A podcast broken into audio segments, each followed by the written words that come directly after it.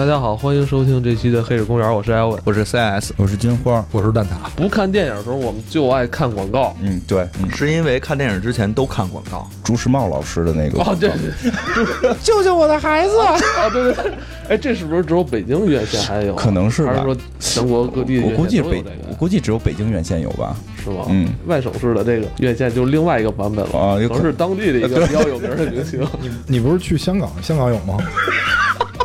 你觉得香港能有吗？应该应该有吧，没有是咱们的国土。不是，我估计出了北京就没有了，估计是可能别的地方有别的地方的。其实今天这期节目其实跟我们各自的工作都有一些关系。嗯，对对，有些地儿可能不太顺心吧。啊，你赶紧就用你那个呃节目开始前咱们私聊那种状态，那那种语气，嗯，调调整一下。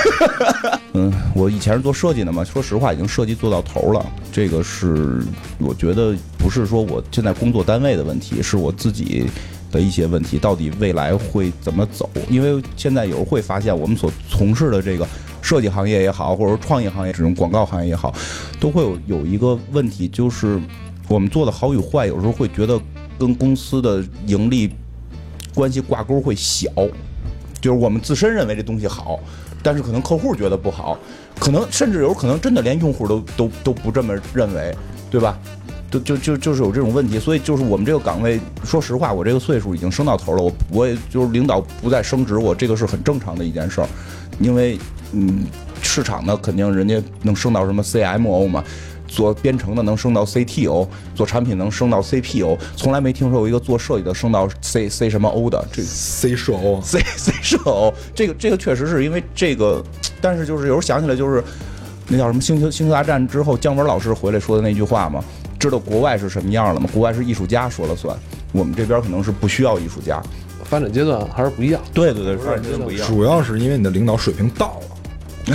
他可以左右你的想法，但但实话实说，因为企业是为了挣钱，是真是这样。你说我这东西做的多好，可能投入的成本会更大，但带回来的收益会小。所以我在工作中现在确实会遇到这种尴尬性的问题。不是因为我在考虑，你就是换什么工作是个问题。现在对，这是个问题，这是在考虑的。因为你你换到一个别的地儿，其实也这样。这我现在已经很明确知道了。你看你这个早期没有入广告这个行当，嗯，广告这行当设计做到头了之后，就是 ECD。嗯，ECD 就是叫执行创意总监。最尴尬就是什么呀？我们俩就是在非广告行业、非广告公司里边去干了一些广告公司里边的事儿。所以就这事儿越干越尴尬，因为你在这公司里边不是他的主营业务，他不是他的主要收入来源，对他不是在这对他互联网公司一般那个核心团队都是开发啊，对编程，哎，这个或者销，就像我们这有销售这种市场，这个都很重要。对对对，那这跟我理解还不太一样，不应该是产品 team 的，就是那个产品在前期研发的那个团队吗？现在概念层面的，现在说实话，产品升到 C 什么 O 的都少，现在基本上是产品会在技术下边。因为技术是一个不可逾越的坎儿，这个这个是很重要的。不过还好，我们是甲方，我们至少不受折磨。啊，他们那种乙方是好像能升上去，咱们这种甲方最后都是温水煮青蛙，哎，慢性你说这个真是。我像往年我投投简历是吧，我还能有公司给我打电话。完，今年我这我年龄超过三十五岁之后。你在华为就被开了，不是你年龄超过三十五岁之后，已经没有公司给我打电话了。第一步筛选的时候，你的年龄已经不行了。不是，也没准是因为大家其实都知道你是艾文老师了，然后觉得你不该在这个行业干了，你该尝试一下干这个，对，干干这个我们的文化行业了。因为我是自己也在思考这个问题，很尴尬，嗯，确实是有点尴尬。但是我真觉得也还好，就是他们在。乙方受摧残，就每天活得很痛苦。我觉得一会儿可以听他们说说。不过说起来，就是，但毕竟干这个行业也，虽然新人，我现在经常跟一些新人聊，我说，如果你不是特别爱这个东西，你最好换个工作，你最好换个工种，就是未来瓶颈会很大。你这个跟我跟新人聊的话题都是一样的，就是如果你不热爱你这个行当，不喜欢这个行业的话，其实你在这干就有点像是在被折磨、被摧残。对对对，跟在甲方乙方没什么太大关系。那不一样，像你们也是一个大公司，正行正道的事儿，他没在于像咱们这种互联网公司去干一些广告。对对，不一样。我觉得，我觉得，我觉得面面面对的面对痛苦不一样，他们不会有咱们这种痛苦，但是他们那个被甲方蹂躏的痛苦比咱们大多了，每天可能都生不如死。我刚才还接到电话，就是问标书的事儿，在他们公司干有一什么好处？干几年之后，我不跟这行干了，我去互联网公司，对对对，知道吗？对，这真是现在好多这样我的。刚才说什么能上能下，就是这意思。你知道，对对然后在互联网公司，哇，人一来，哟，这以前所谓的上次找工作在乙方面试的时候，那个特别逗，遇到过，就是嗯跟我磨叽了半天，最后就是一个问题，哎，你你你有说服甲方的这个经验吗？就是做的好坏，其实我们不太在乎，就是你有没有说服甲方的经验，我们只需要一个人能把甲方说服了。这个这个也是我们现在非常大的一个痛苦，就是你东西的好坏，内部只要能达成统一意见，它那个点都不是在于说它是不是能拿能拿奖也好，或者怎么样也好，是能说服消费者，嗯不是这样，是说你是不是能说服甲方，这 on 不 on brief。哎，我跟你说，他这词儿用的对，叫说服，不叫说服。啊，难怪你们公司有小姑娘。那就完全是在谈买卖了。虽然处在甲乙双方，但是同样干这个行遇到的，就是这个不爽点是一样的。你并不是把一个东西做好的问题。不是，现在我嗯我我知道，其实他们他们可能公司里边可能是受到另外一个呃职位的一种制约或者怎么着，嗯是是一种制衡吧，就嗯就是销售。嗯，这销售这单子我谈下来了，嗯啊他妈你们能不能把这个客户是吧？伺候好，咱就这么说吧，就是过稿，这是非常关键的。过稿率其实是我们这样的 team，就是我所在的 team 不是创意 team，我所在的叫 account team。就是就是，居然有一个部门就是也不负责销售，然后也不负责创意，就负责说服。对，我就但你就是负责说服的。我就是统领着我的手下们，然后去说服客户的。那你你能什么时候派点手下来说服一下我吗？我我很等待这一天。那个甲方爸爸，你你你你你您问那个需要税是吧？我怎么觉得跟咱们以前在游戏见到那个什么是那个蛙什么冰蛙什么的这种威慑爸爸啊威慑爸爸这种就都都都这样。这个，我我我觉得这个甲方需要说服啊，这应该是每一个广告从业者的这个心心头，心应该怎么说，心头痛点吧，应该说最痛的一个点，因为我觉得这种矛盾是肯定存在的，因为甲方他接触产品的时间比我们要久，嗯他认为我们不了解产品，但我们认为他不懂传播，所以这个矛盾呃，迁就一下客户不就完了吗？是吧？是人家那个是吧，掏了钱了，那他就失去了自我。是也失去自我了，就是我我我是我是这样，因为我我跟 C 老师刚刚从业的时候，我反正我不知道 C 老师啊，我是有有理想有抱负的，因为年轻嘛，年轻嘛，傻嘛，缺心眼儿，天真幼稚，对吧？嗯就我我觉得我干这行必须就就得戛纳，就最次也得爱妃，对吧？这戛纳估计后来随着这个时时间的推移啊，觉得这戛纳也够呛了，说不行，咱就爱妃吧，爱妃我觉得也能接受，但是。你也知道，从业时间短，确实洞察这方面跟人差太多了。就是，你刚才说的，我说那种设想的例子，其实就是蛋挞嘛。嗯一开始在广告公司，完了去互联网，嗯是吧？又回到广告公司，嗯人家就是哪哪儿都能串。就是媒体嘛，就是嗯就嗨也是串串个台，反正就是主要就是随着年龄的推移，你会发现这些奖其实反而不重要了，因为你你看到那些奖背后是什么，嗯就是对吧？这当然，嗯反正从业者都知道，就但得还是有一个广告梦，是吧？就是广还是一个梦。广告梦肯定是有啊，因为怎么说呀？就随着你你懂得多了，然后因为你实践的多了，你知道怎么去做这个东西以后，你就会有进一步的理想。就是可能我的理想已经不是在拿一个比较虚的一个奖项了，可能有可能就是真的能够做出一个你自己心里满意的东西。嗯就是或者说我能够说服一些或者说服一些这个消费者，让他理解我这个理念。因为就是前去年年底吧，就是我我联系了一个我我我以前的一个，就是因为我以前不是练摊儿嘛，完了我们以前的一个员工，他现在在奥美，完了他在雀巢那组，完了他跟我说，他说我我得了爱妃奖，我说可以啊，我说你这个。不愧是是吧？跟我混出来的。我说，然后他说，其实并不是。他说，因为我们这个是快消品嘛，快消品主要是人口红利嘛，就是我们人口多嘛，其实跟我做的 没有关系。我说你太，我说你你这个境界到了已经，啊不愧是我教你这么长时间，你境界到了，你都能理解哪个是你自己做的活儿，哪个是靠这种环境导致的你获这个奖，所以。就是随着年龄增加，我获取这种信息越来越多以后，我我会发现，就是获奖的很多都是什么快消，比如说啤酒、啤酒什么咖啡是吧？就是标榜让你去酒驾，标榜让你去喝转基因咖啡。你像你像我们这种的是吧？我之前还接过紫竹，紫竹你知道什么吗？紫竹就药业是？紫竹只有两个产品，嗯一个叫玉婷，一个叫左雀诺酮。哦像我们这种人，人都不想跟我们握手，你知道吗？解决女性、哦解决女性安全问题，人都不想跟我们握手，所以怕怕怕是怕握完了生不了孩子嘛？所以所以就 所以你知道吗？就就就导致。就导致我慢慢理解了这些奖背后的东西，就不太想去拼那个了。就、嗯，我我现在就觉得还是有一些这个铜板味儿。我听他讲完了，就想起了曹雪芹大师的那首诗：“满纸荒唐言，一把辛酸泪。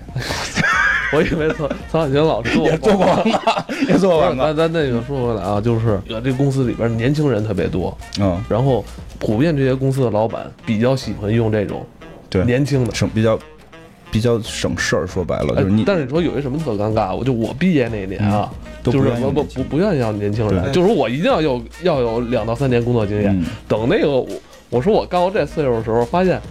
呃，就不需要，我们不想要有工作经验，我们要那个那个初出茅庐的，嗯我们要优秀毕业生。你来我们这儿实习，嗯，你来我们这儿实习，工资低嘛，哎，真的，你说这短短也就是十十来年的时嗯间，就这么大的变化。这个有一非常重点的变化，是在于市场的倾斜性，就是原来其实都是成熟，就成年人，比如说三十来岁的人去消费。消费能力比较消费能力他们是最强的，现在仍然是这些三十多岁的人，他消费能力强，但是这些人充斥的环境是因为我伴随互联网在增长，在成长，包括我看到的东西，我听到的事情等等这些东西全都是这样的。还有另外一波就是九零后、九五后这帮人，零零后了，零零后这些人的消费实力其实现在不亚于这个三十多岁的人，因为有很多的产品是直接面向于他们的，所以的话，我们现在在做广告的时候都会有一个东西，就是需要非常强，这件事儿就叫网感。就是比如说咱们在网上的一些习惯用语，咱们之前其实讲过，比如说像六六六六六，就类似于这样的一些东西，你是不是在写文案的时候能写出来，就代表你这人有没有网感。我就完全没有网感的一个人。我觉得我还行，但是因为我的岁数，他们不相信。对呀、我我天天看我我什么别你别你别来这个，我那会儿说修车，你们都不知道什么意思。你那个你你这这你别老说自己网感网感强，我是一老司机词汇，不是一网络你这还不如我啊，知道吗？还不如我。不是你那太专了，你那太专了。嗯，所以现在像嗯很多零零后九就九零后，他们反感。七十年代末八十年代初生人，他可能他接触现在这个时代的一些新的东西，他就没有那些。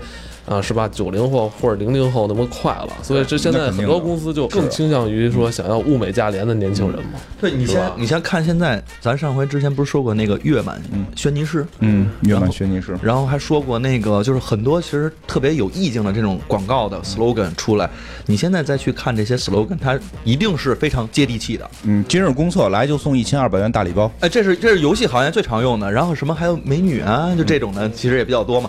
那另外就是在很多的这种，我举一个例子，这不行，到时候掐了啊。瓜子儿二手车，嗯一年多少多少辆，我把那个瓜子儿逼掉。就籽儿二手车嘛。就是类似于这种东西，它就在重复的给你重复一个特别简单的信息，它仍然是广告，我认为它就是广告，嗯而且它做的也很好，它满足了客户的需求，满足了消费者要知道的信息。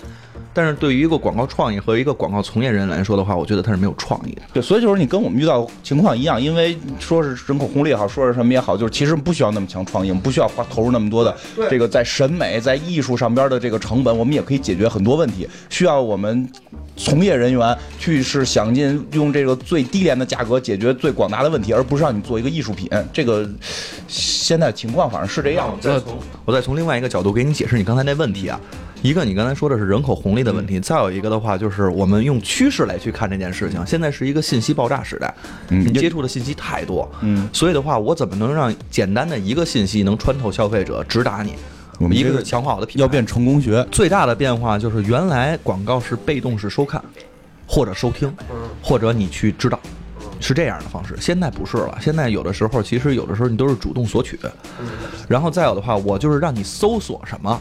所有的东西都会引到你最终搜索。你搜索的时候是说最大的什么什么网站，真的去搜一个广告，你看着特别棒。你说那个重车，这东西我你能知道这是什么广告吗？这是奔梅赛德斯奔驰之前的一款广告。我们变得现在越来越不爱看广告了，嗯，对，对广告有一种抵触、嗯厌烦。有对硬广是不是？，咱们现在看一些视频网站吧，咱在看这个视频之前，它都有那个贴片嘛，给它点成没声儿，网页切到另一个，我先看看别的，然后我再切回来。后来有技术，你切回去它不走。哦不，很久以前，也不是很久，就是在我小时候，对，我对有些广告其实是我很喜欢看的。就不光是电视广告，不光是电视上放的嘛，就是那会儿收盘的时候就会买饕餮，买饕餮广告饕餮之夜回家，就几个小时专门在看广告。真的是不看电影的时候我们在看广告。对对对，对，我就要解释这个原因啊，这也是我跟 C 老师看法不太一样的地方，因为我这边主要做全案，就所有东西我都要我都要去考虑。包括广告，包括公关，然后包括口碑，这些我全要考虑。就是因为现在广告质量在下降，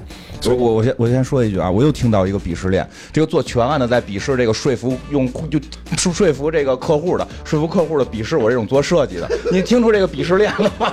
来，你继续吧。这个站在顶端的人，不是不是，我不一定是顶端，肯定还有很多人鄙视我，因为你你如果就过去没有互联网的时候，我一直我一直挺反科技的，因为过去没有互联网的时候，我们大家都是以把东西做好了为目标，我们用这个东西的质量去吸引别人，现在已经不是了。包括 C 老师去讲的网感，这这个打的是什么？其实就是这种大长尾，就是这种大长尾，他看不懂那些特别有意境的东西，他看不懂，就是因为一会儿我们会讲到一些一一些案例，这个是我给一些年轻人看，他们看不懂的，就是他们没有那个感觉，但是。他们可以做什么？做的其实就是这种，怎么说啊？就品牌教育。就比如说像我我，因为我有的时候去大学去，比如说面试也好，还是怎么也好，我会去发现他们已经有奔驰宝马的广告了。就是你会觉得这件事很可怕。就这些会做的厂商，这些大厂，他们不但要挖你现在现有消费者的钱，还要去培养以以后消费者，就非常可怕。跟种树似的，是吧？对我先把这种子先埋在这个学校里，就是这意思，所以就是为什么我我我一直觉得，就是年轻人他们做广告也不是说点不好，而是因为他懂的东西少。比如说，我想表达一个情感，因为我们厂商跟消费者的矛盾很很容易看到不。是，咱先加入部分部分年轻人。啊，对对对，是部分年轻人，所以就是厂商跟消费者的矛盾很明显，厂商一定是先定策略，然后我给你出一个感受，对吧？就是我我要达到的目标，然后我要去做这个，我要去告诉你这个感受我怎么包装，最后我去进行投放。那么消费者你会发现跟他完全相反，我一定是先看到你渠道上的内容。然后我去阅读这个内容，不管它是 TVC 还是文字，我去阅读这个内容才能产生感受。如果我想考虑，我会去考虑你这个厂商它的策略是什么，完全蛮拧的两根线。所以，那么这里面就有一个平衡点的问题，就是你的广告如果真的能吸引人，或者你做的活动真的能吸引人，是可以完成这一系列东西的。也就是说，你要去看它的接受水平在哪儿，不是说广告拍深了就一定好，你可以拍浅，但是讲的东西很好也可以。但是像现在 C 老师那个问题，我们也面临，就因为我们要吃饭，我们不可能去讲那些东西，我们讲那些东西甲方理解不了，他会不让我们过这个稿，所以我会把这东西一再的改简单。我现在从最开始老写脚本，那就是 TVC，然后到后来做 H 五，然后到现在我连 H 五都不做，只做海报，因为甲方觉得快，就是现在。不是有人统计过吗？现在就是零点五秒的注意力，零点五秒他明白不了，他就不会再看这个广告了。所以就是它的触点时间在缩短，就是消费者触点时间在缩短，就导致了我必须要快。所以，那么如果说一个很很大的精神你浓缩到一张海报里，这个这跟阅历是有直接关系的。比如说，对吧？小朋友他没见过这个，他一定想不到用这个方法去表现这个感受。所以这个就需要岁数大的人，像我们这些经过挫折是吧，经过沧桑的人，才能 才能去去去去去理解的。所以就问题就在这儿，也就是为什么现在我们很多人不爱看广告。嗯来来，我我我我我我我作为甲方，我可以鄙视他们了，你知道吗？我们说甲方可以鄙视他们了就是你刚才说的，像什么奔驰、宝马这种大厂，确实他们会玩，他们做做在这个从校园开始做嘛。然后，但是他们什么时候能买这个车？五年、十年差不多吧。OK，是五年、十年之后，可能奔驰、宝马还在，但是你们可能更多面对的是中国的企业。嗯，国三年死，你知道吗？就我 A A 轮融完了，B 轮 B 轮融完了，我就是这堆钱，我烧完了没钱就死掉。我必须要实现盈利，必须要实现融资，必须要实现我的这个今年的扩张。我根本没有功夫去等你那三年，我要求的就是。就我们这边真是按月计，按季度计。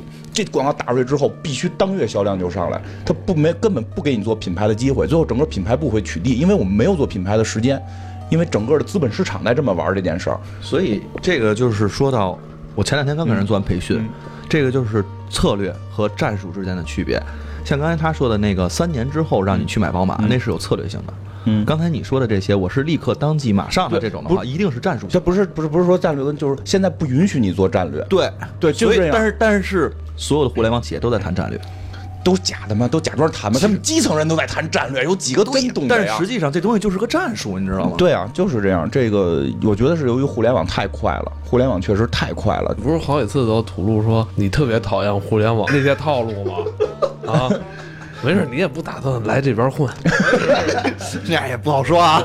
不是，这互联网公司所有的其实它都是在用一轮的钱去做广告骗下一轮的钱。对。这个是一个非常基础的套路。你说这话我能不能理解成就跟那个拿那渔网捕鱼似的，就把那眼儿弄得特小，嗯。连那个小鱼苗都得给捞上来，对，绝户啊！对，绝对是绝户啊，就是他甚至是说这个这网我不行了，好，我换下一个网，我同样是这个品牌，我换一网，我捞那边的鱼去，对对，他们有就玩这么玩的，有有这么玩的。然后捞完这些资本的钱呢，它其实都是给你画一个特别大的饼，我要建造一个特别大的东西，嗯。我要改变世界，我让世界更美好。嗯，无人驾驶的汽车，我们消费者其实看的时候都是广告一遍一遍的洗脑嘛，但是那里边其实触达的信息你拿到的就是非常简单，它就是比如说给你写了一个概念或者怎么样的，或者是一个特别简单的产品信息，这些东西都是要有它这种市场的迅速增量的，它才能去骗取这个怎么说股不是股东了，其实投资商的投资下一笔投资，嗯，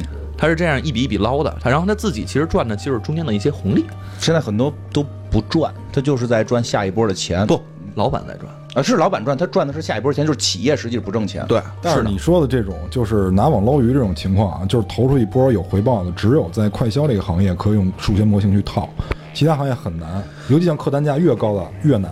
对，有客单价低的，就比如说我卖个会员，这个很低，呃，是是但是其实这件事情仍然他们赚钱的东西很少，你知道吗？是，但是反正我我也看出来了，咱们今儿这尺度比上回那还大，就就是就是揭露内幕了，都开始就是聊完之后咱俩没客户，聊完之后他们俩反 反正反反正我也可能面临着这些问题了。就是所以把我们都拉下水了，是吧？对对对，要不然咱们就就都就就我还活着，因为我这我这是网名儿。你们这名儿都是生活中老用啊，我这个 生活中不用哎对我生活中不叫艾文，我把他们都拉下水，我我们就专门做节目了。包声音都是变过声的。包括你刚才说那个无人汽车那个 Top Gear，明显就嘲讽过他。嗯你知道他当时说什么吗？说这车，呃，牌子不说啊，牌牌子不说，说这车有一什么问题？无人驾驶汽车它一定得有智能识别。好，现在有一个问题，你现在这这辆车失控了，这边一个人，这边四个人，你怎么办？让让让他来考察道德了。对对，你怎么办？然后这就是那个那叫什么卧卧轨什么原理？火车啊，对，火车这个东西嘛。然后当时他们就怎么嘲讽他，说他他一定去奔那个呃一个人的，就比如你前面有一卡车，前面只有一个人吧，然后路边上走四个人，他一定你要按他的智能，一定死的人最少，对吧？然后就让你撞那卡车，但是你别忘了，驾驶员可是人，嗯我一定不想死，嗯我那我一定撞路边那四个人，但是车不这么识别。这时候他们就嘲讽那车，说这车中间有一按钮叫 Save Me，然后你啪啪摁那 Save Me，然后就奔那边去。所以就是很很很很多这种事儿，就是你明显可以看出来，因为像美的这种腐朽的腐朽的地方，才会诞生出硅谷这种地儿。就硅谷现在靠的就是扯扯扯大话，但是我说实话，我其实看硅谷跟国内真的完全不一样。我觉得好点儿，但也真是他说的对，是他们是你们说是那剧还是那就个真那个地儿真的是真的硅谷，真的硅谷里面他们在做很多未来的事情。但是我我至少我现在看到的外部的一些信息，无论你说人类是不是能上火星这件事情，会人真有人在去弄。我跟你说啊，就是这为什么啊？又有标记刚才说这硅谷这事儿，其实早在那个书里边就是这么写的。人说那你你是现在弄了一个邪点吗？你每期都开始给我们念点就是书书里是这么写的，人说，呃，对一切事物充满质疑，人会失去方向。我们不能光靠理性过日子，嗯一定要靠风俗习惯、宗教对个人指点迷津，才可能成为一个社会。嗯，得听点这种呃吹牛逼的事儿，是吧？你才能过这日子。其实之所以觉得硅谷现在他们干的很多事情，我觉得还在嗯我的接受范围内，原因是也是我其实前些日子看了一本书，就是那个《未来简史》。嗯嗯，呃，那本书里边其实他就描述了这个未来社会是什么样子的，都需要什么东西，里边都有一些科技的迅速的发展等等等。那书我觉得到时候回头咱们如果有机会，到时候单讲啊。呃，不用，我这里有。很厉害，他现在这个小仪器很厉害。而且你做广告，其实我们作为传媒行业从业者，你要肩负一个使命，其实就是对于人的知识文化水平是你是要有提高的这种义务的。我个人认为，因为你叫传媒，你你自己是你自己就是那个媒介，那么别人要别人很有可能会相信你。那么他既你既然肩负了别人的信任，你一定要把他们往好的方向去引，对吧？就是像这个你的时间特别值钱是吧？屠龙宝刀点击就送这种的，我觉得反正我我不接，这我肯定不接。就是这这这话我能我能放在这儿，我肯定不接。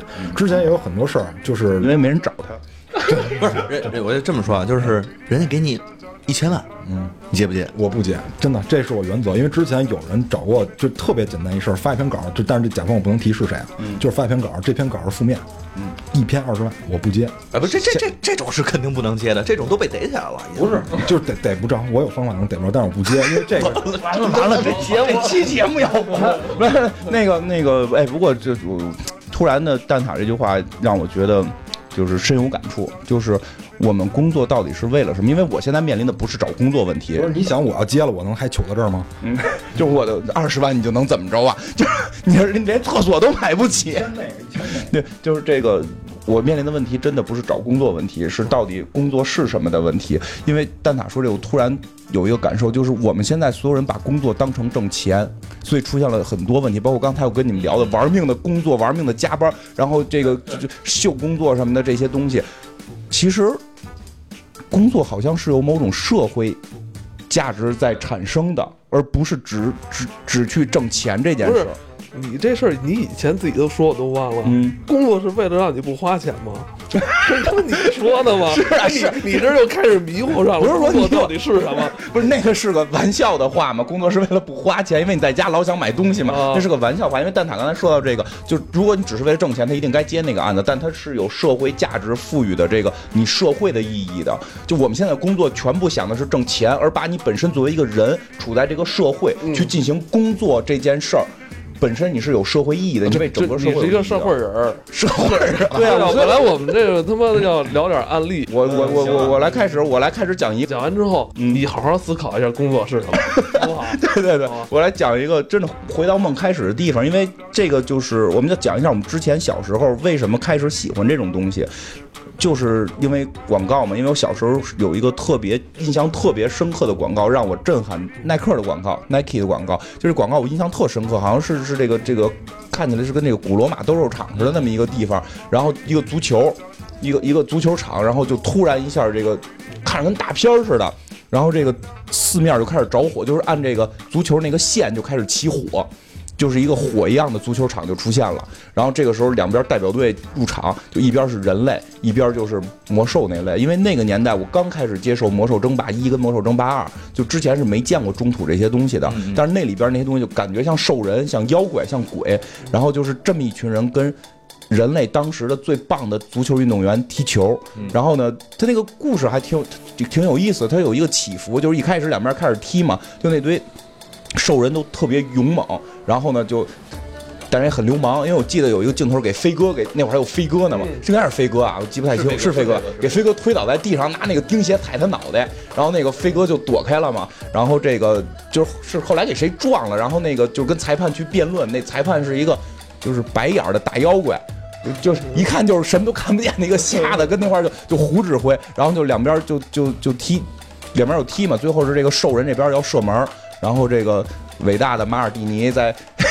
对吧？那会儿还没有附体呢，他还是自己呢，附体的也不是马尔蒂尼，铲铲球嘛，把球给铲铲断，铲断下来就是当时是最火的那堆明星，就是在这堆兽人之间去跟他们搏搏斗，跟周旋，包括什么鲁伊克斯塔，嗯，那个罗纳尔多，对吧？然后这个那会儿罗纳尔多刚出来嘛，还很年轻，然后克鲁伊维特呃克鲁伊维特对，然后几个人来回去传这个球，最后传到了那个坎通纳的脚下。我这 这个你说这些球员让我想起了 FIFA 九六，坎通纳的领子一立，有有一种找到了这个奋斗的感觉。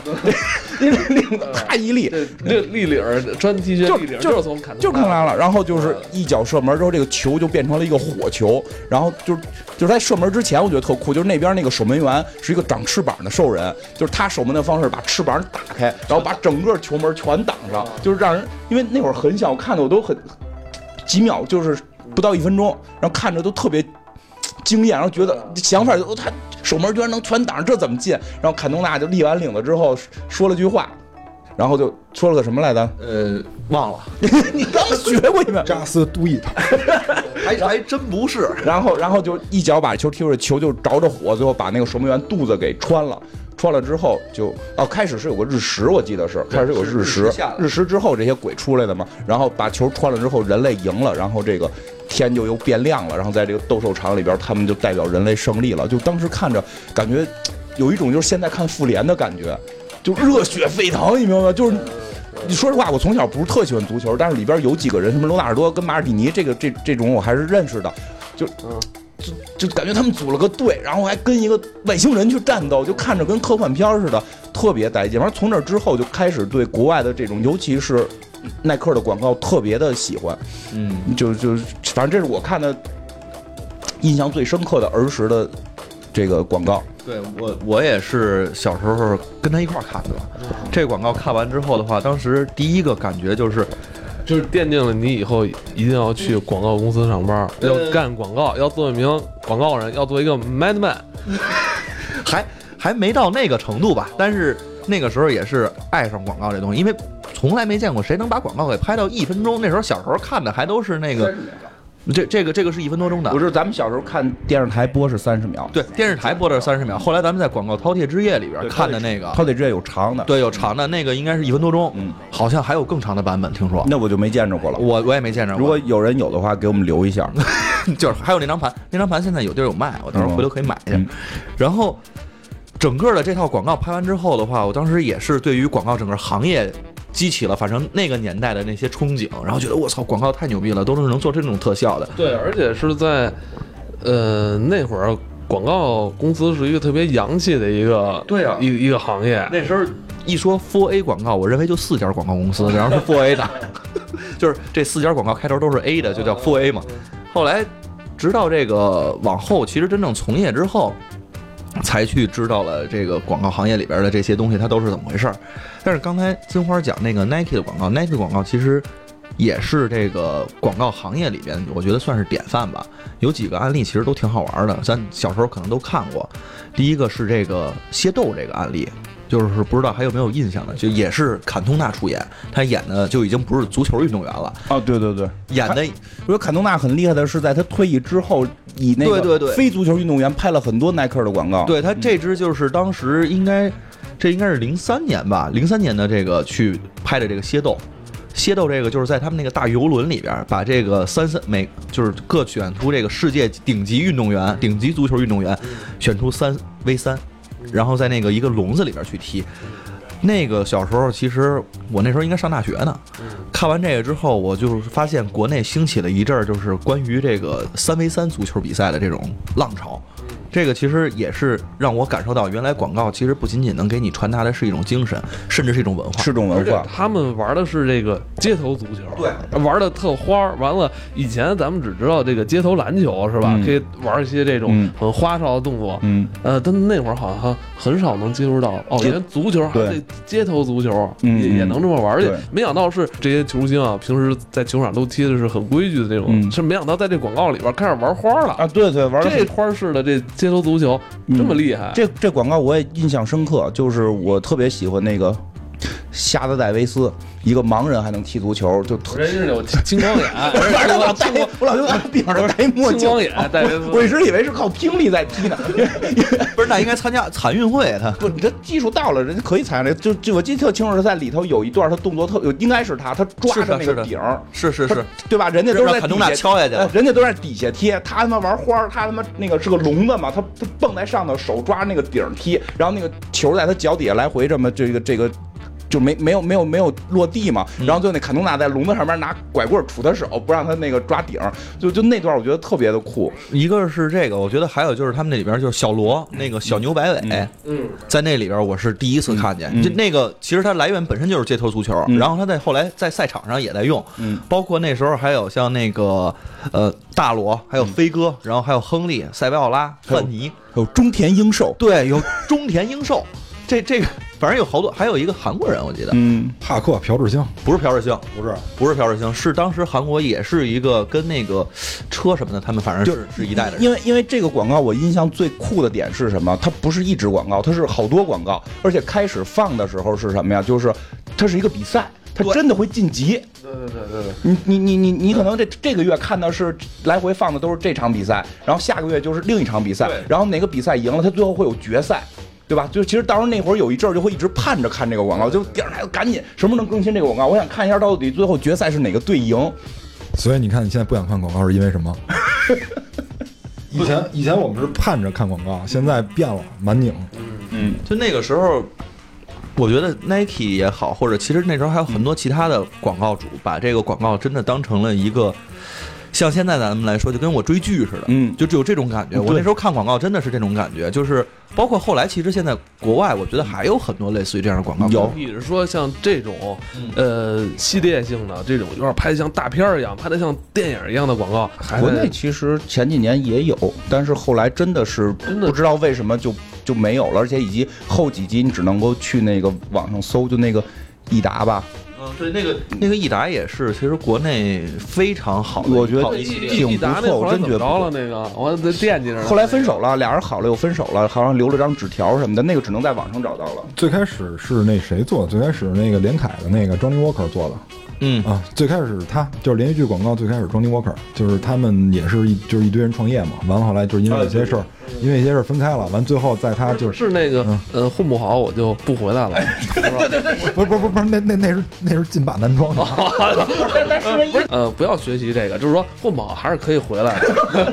对，所以就是那个，就是 Johnny Walker 那个，就感觉就挺写实的，因为在最后他那个公司比较有困难的时候，那个人还回来了。嗯，对，那对那个也是，嗯，就是除了刚才咱讲那械斗，我觉得咱小时候都看过，这个非常的惊艳。其实还有就是 Nike 后来越做越牛逼，我真的觉得就是 Nike 现在已经是，我觉得它本身它就是个跟广告公司似的。跟可口可乐似的，你说可口可乐也不愁卖，但是每年还是要投入很大的这个成本去去做这样的一种品牌的广告。品牌对于这个消费者来说，你像我们咱们比如说喜欢喝百事可乐和还是可口可乐，你有一方面的原因是因为这个甜还是那个更酸一点，还是怎么样，或者这个气儿足那个气儿少，呃气儿多，然后嗯嗯会有这种区别。最主要的原因还是有一个就是心理，就是忠诚度。叫品牌忠诚度，有这样的一个因素在里边儿。可乐都有啊，当然有，就是我之所以其实一直想去喝可口可乐，你会告诉自己说我是因为品牌忠诚度，但不是我是因为这个口味去做的选择，但是有很大一部分是你自己心里做的暗示，就是我更喜欢这个品牌，会有会有这方面的原因。国内不是，咱国内一般都是呃打折看奶便宜吧。是因为因为就是我这个，我跟我们小朋友说过，就是你要你要考虑这个，你要考虑成本怎么去考虑，你要一定要要是这个在条件同等情况下你去考虑。比如说举个例子，就之前我先说他那个可乐这个吧，你像呃可口可乐跟百事为什么每年还要去做广告？你会发现现在这两个品牌形象开始有区隔了，最开始的时候没有太大区隔。可口可乐做的广告其实是每年为它品牌形象的一个转型，就是因为它也在迎合现在消费者的一些心理状况。嗯从最开始，因为呃，从我们那个父母那个年代，现在他们也有在喝饮料的，但是他们跟我们的消费行为是不一样的。他们去消费一定是要有原因才去消费的，因为他们经历过那个经济不太好的年代，他们必须要有充足的理由去消费这个东西。你如何去给他充足的理由，这个是他要做的。但现在主力群体已经变了，已已经变成八零后、九零后、零零后了。那么这些人的消费观念，他不用找理由。他需要是什么？它需要的是娱乐精神，所以你会发现现在的可可口可乐去打造的是什么？就是喝我就快乐这个点，它已经不再是杀口感，它是喝我就快乐，它也不再是夏天那个把一个可乐杵到冰里，让你感觉到畅爽那种感觉，已经不是了。哦，我觉得这样还挺好的。对啊，那那那那是雪碧，对，因为现在它分产品线了，透心凉嘛，雪碧打的是这个点，它你会发现这个透心凉这个点其实没做多少年，它现在还在做这个点的渗透，就是这个形象固化了以后，你会去选它。然后就是我想说那个，就是成本怎么去考虑呢？就是你同等条件下，我之前给他们做过那个，就给我们的小朋友做过关于方便面的一个呃一个分析，就是我之前服务过一段时间康师傅，然后那个他们问我们一个问题，就是说我们为什么市场份额干不过统一？跟他妈背景有关系吗？呃，不不不，你没这么说吧？不不是，这俩都没那什么。嗯其实我后来一直百思不得其解啊，然后我也咨询了一下，我说您认为什么？他说我要知道我还问你干嘛呀？你你说 就是我就是想问他您认为为什么？我就是想问让他给我一方向。哦然后结果呢，我后来就去一趟超市，我去买方便面，嗯发现一问题，嗯统一比呃康师傅便宜五毛，我一下就明。就是我后来给他们怎么讲的。首先，我们都知道吃方便面是一个不健康行为，嗯那么我去吃统一和吃康师傅不健康的程度是一样的，基本是没有本质区别的，嗯味道也不会差很多，都有什么红烧牛肉、小鸡炖蘑菇，对吧？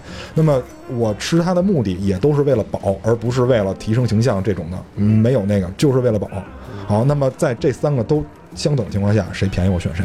这个答案就有了。不，这个问题问我的话，我以一个消费者来嗯嗯嗯，来回答你的话，我可能倾向康帅傅。我们最早看的统一广告嘛，一个五大三粗，已经脑子有些记不清了。一个五大三粗的人，什么吃了一碗面，你们有印对有印象吧？因为那个东西在我骨子里边还是啊，就就就吃面对吧？就这个东西多那是赢不是那是赢多方便面，对，不是赢多，就是有一个那个好像是赢多，不是赢多，不是那个你说那个是赢多，打着吃面那是赢多，就是有一个大胡子的那个那个好像是说给的面量特多那个吗？我记不太清了，是有一个大胡子统一拍的方便面，就就他还有一个口号是在我们特别小的时候，我大概有印象。有印象那个东西。是因为我真的是吃康帅夫的那个红烧牛肉那个味儿，跟其他的确是不太一样。对，因为你那个是最先接触的，对，都有关系。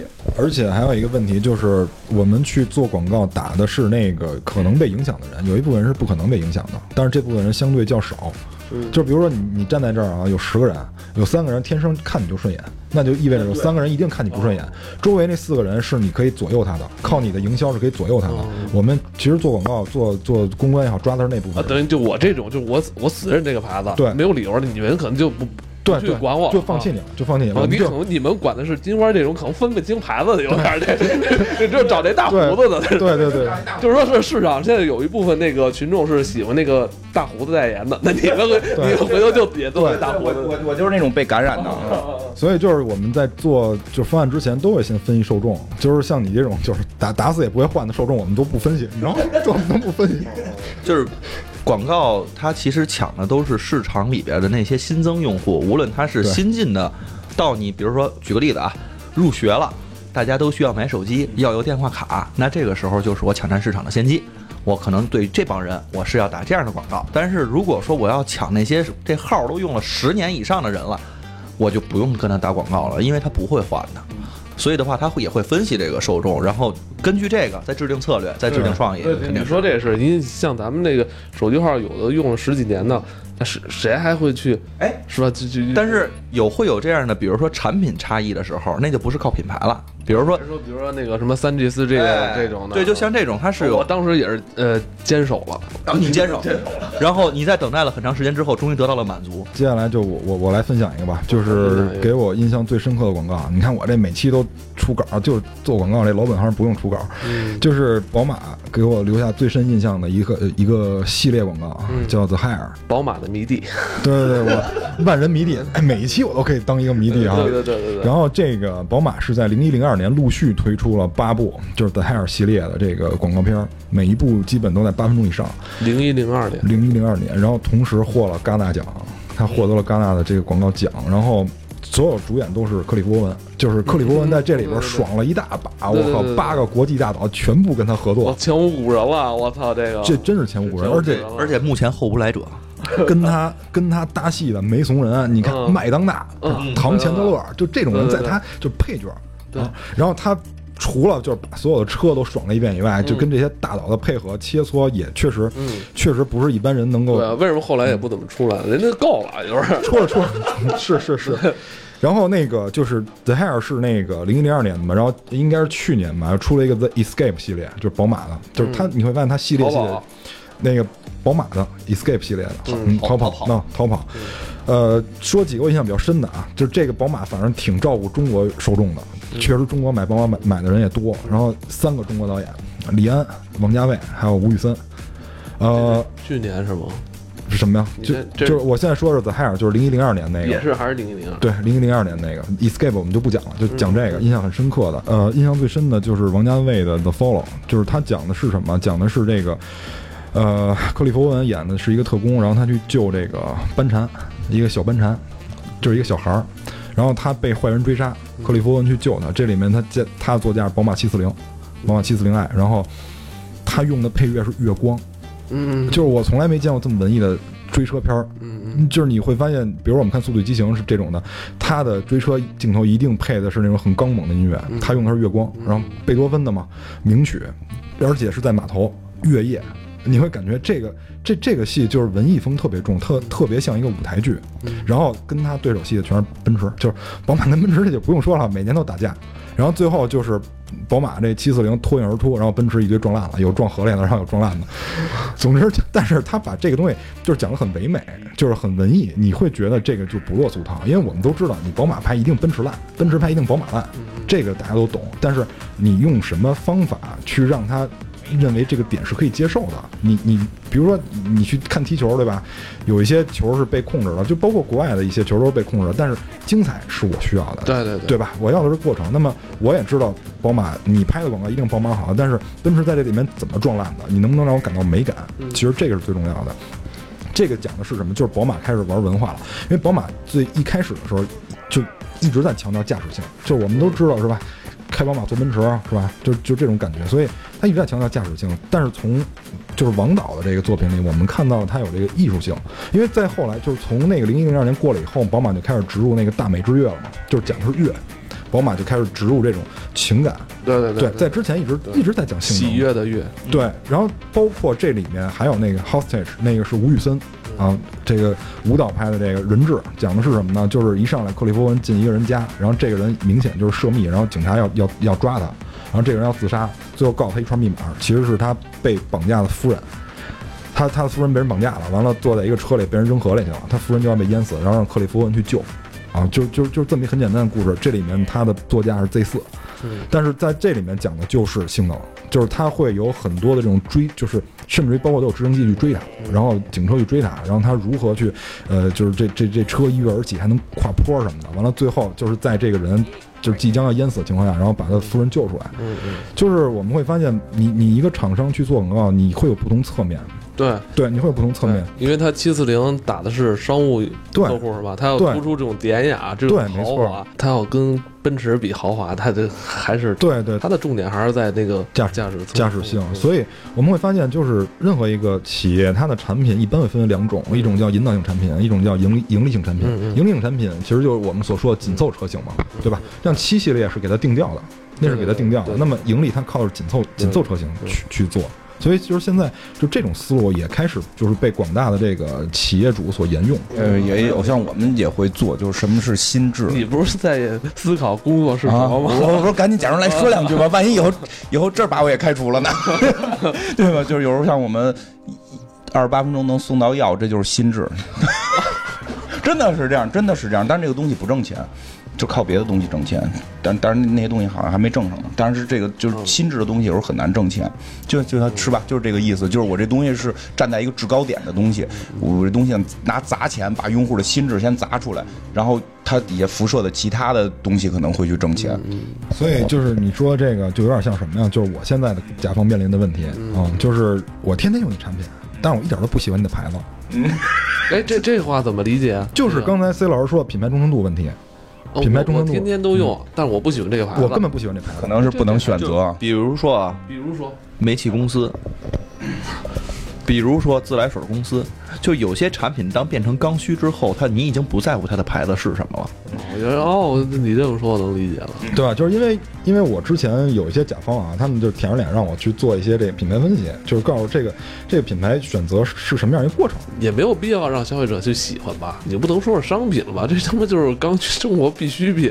对，但是但是它仍然有品牌之间的竞争啊，就仍然会有这个。自来水公司也有不同品牌嘛但。但是他煤煤气公司肯定有啊，不是，我觉得他们就是多虑，因为两边大家都讨厌，就比比 是吧？没有说我讨厌你，那个我喜欢，没有，就是其实两边都讨厌，所以他们他们就自我安慰，我觉得。对对对，就是因为说白了还是，操这个下一个说下一个。刚才他正好讲完了一个车的案例，不是你们一会儿不会觉得后悔吗？咱录完之后，我觉得现在他妈蛋挞有有点后悔了。我觉得，要不一会儿把你都删了吧。没没没没没，真没有，没事，我最后那句话没说就不用删。刚才要说的是一个，就真的。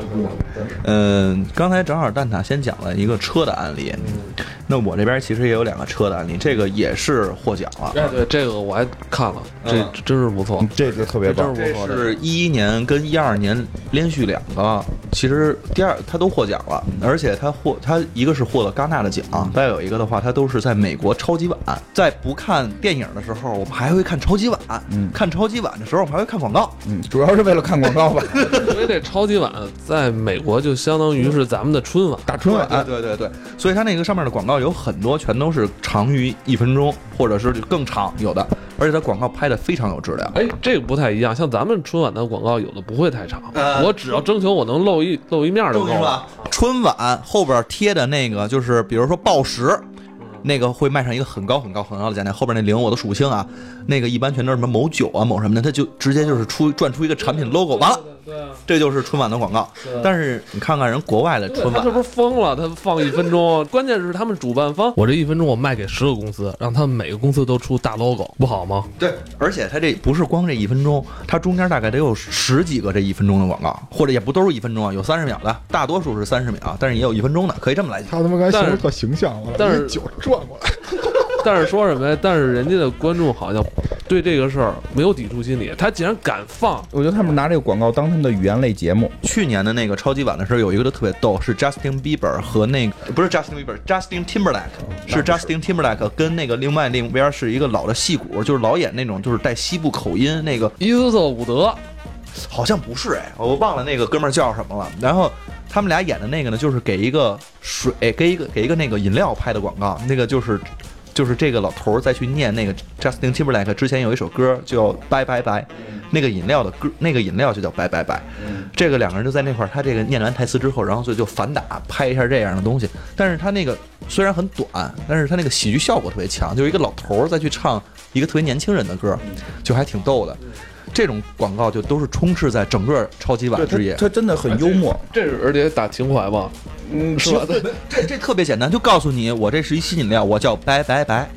但是我是一个那个老艺术家，对，我一个老艺术家。他要他要的是那个反差的喜剧效果。对，就是一个德艺双馨的老艺术家，跟一个那个是不是这万人迷的这个鲜肉，然后两个人坐在一块儿去拍的。行行，跟你说说这个，说这个，说说这个，那这讲这个，我特别喜欢这一一年这个广告，这广告呢是大众的，这广告直接就让我从一个大众黑，呃 呃转转路人了。啊，转路人了啊啊，那也还可以了。可以了，对对对，因为这个广告拍的特别有意思，我先大概讲一下这个广告的剧情啊，就是先响起的是那个黑武士出场的音乐，《星球大战》里边就是噔噔噔噔噔噔噔噔噔这样一个音乐，但是我们看到的走来的不是一个黑武士，是一个黑武士，但是黑武士特别矮，他是一小孩儿，是一小孩儿 cosplay，对，是一小孩儿 cosplay 到这个黑武士的这个衣服当中，然后去去扮演黑武士。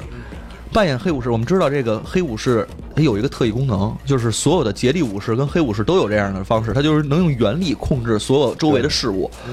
他所以这小孩就一直在去伸手，然后再去冲他们家的洗衣机伸手，然后再冲他们家的狗伸手，再冲他们家的其他的各种各样的东西，反正伸手。对，他在施展他的原力，他在施展他的原力，但是他发现他都没有原力。然后他当特别有有一个镜头特别逗，他当他冲他们家那个面包在厨房冲他们家面包伸手的时候，他妈在边上拿手特别遥远的把那个面包推到了他跟前儿，嗯假装他有原力似的。这小孩特别无奈的捂了捂脑袋，就觉得特别无奈。然后这个时候呢，很幽默很幽默。然后这时候呢，他听到窗外马达声，就是他爸回来了。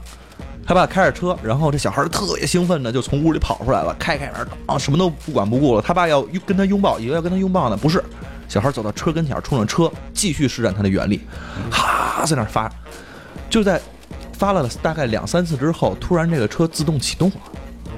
小孩当时就吓了一跳，嗯，认认为自己真的有原力了，然后看着自己的双手，然后这时候镜头马上反打，就是打到这个家里边，这爸爸在那块儿拿着遥控器，然后遥控器上面有一个自动就是远程启动的一个按钮，把车就启动了，然后跟那妈妈还挑了一下眉，感觉特别无奈。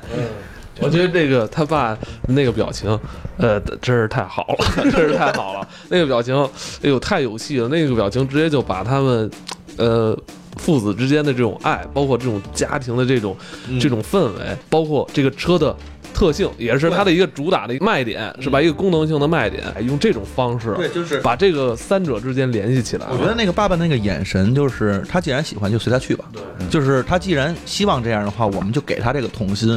就是他在这个广告里面，虽然这是一支三十秒的广告，但是他这样的一支广告，其实里面充斥着很多的这种情感的东西。我觉得对于他的品牌提升很有帮助。关键是他把产品注入到这孩子的梦里了。对，就是。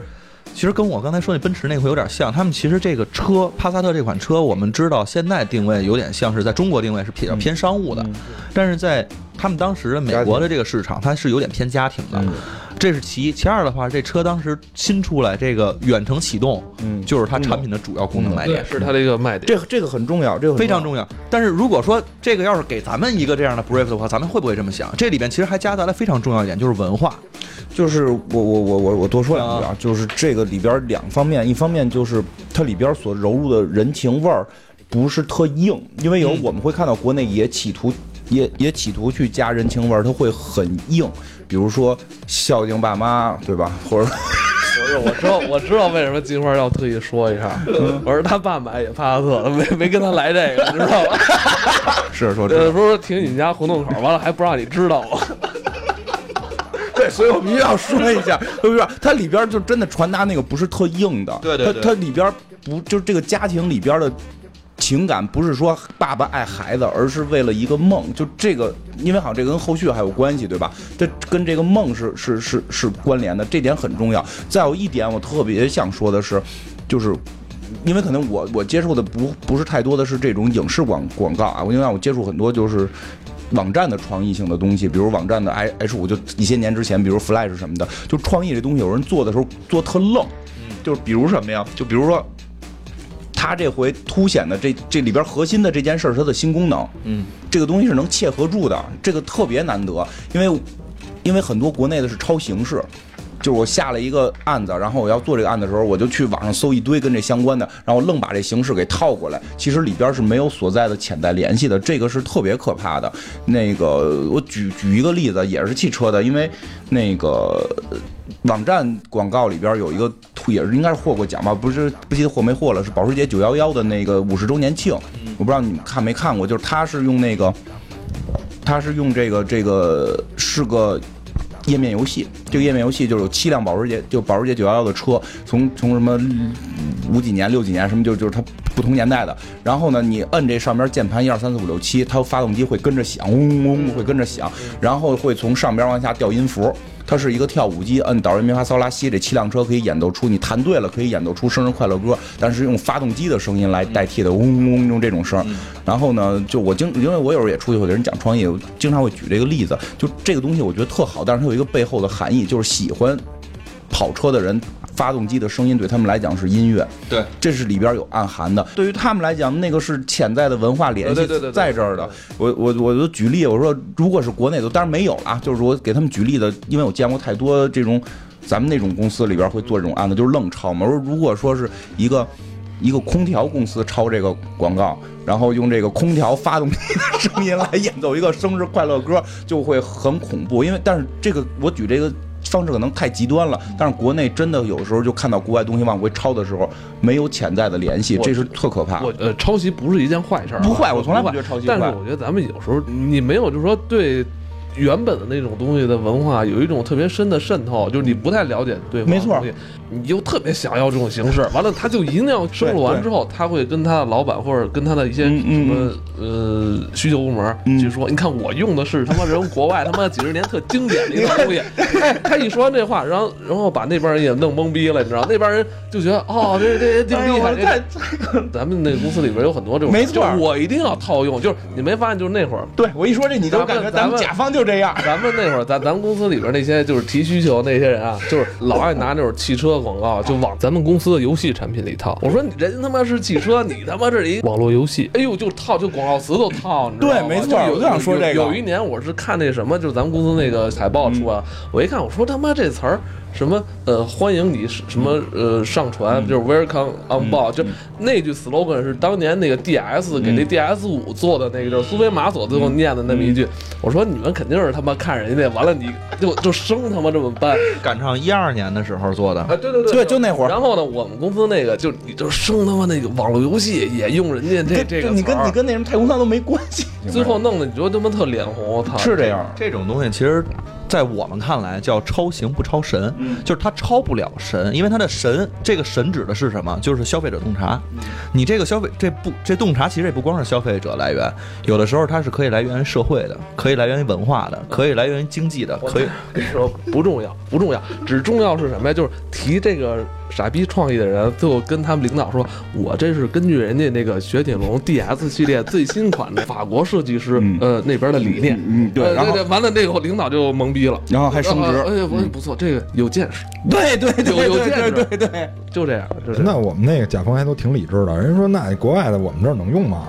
我们那儿甲方那是甲方对乙方的时候，甲方自己对内部的时候可不这样。对对，这这这这这不太一样，这个。还有就是你刚才说的这个，就是抄抄袭这种东西啊，我觉得都是有一个前提的，就是我我习惯于把这个东西叫前提，就是你前提符合的情况下可以抄，就像我刚才分析方便那个，你得渗透到人家，你了解人家，你对对对，你看这个大众，刚才咱们说的这支广告，就是讲的这个小孩儿的这个，还有一个潜在联系，选那个《星球大战》。跟卢卡斯他们有合作关系。他肯定不一定非得有合作关系，这种东西它其实不算是版权的借用，因为他那个音乐肯定是付了版权费的，那肯定得对那个是肯定付小孩儿未必付了，因为他是 cosplay，嗯，所以对他未必。但是这块还有一个非常大的联系，就是大众的 slogan 叫 Das Auto，、嗯这就是汽车。嗯然后，但是这个黑武士叫什么？嗯叫 Das Veda。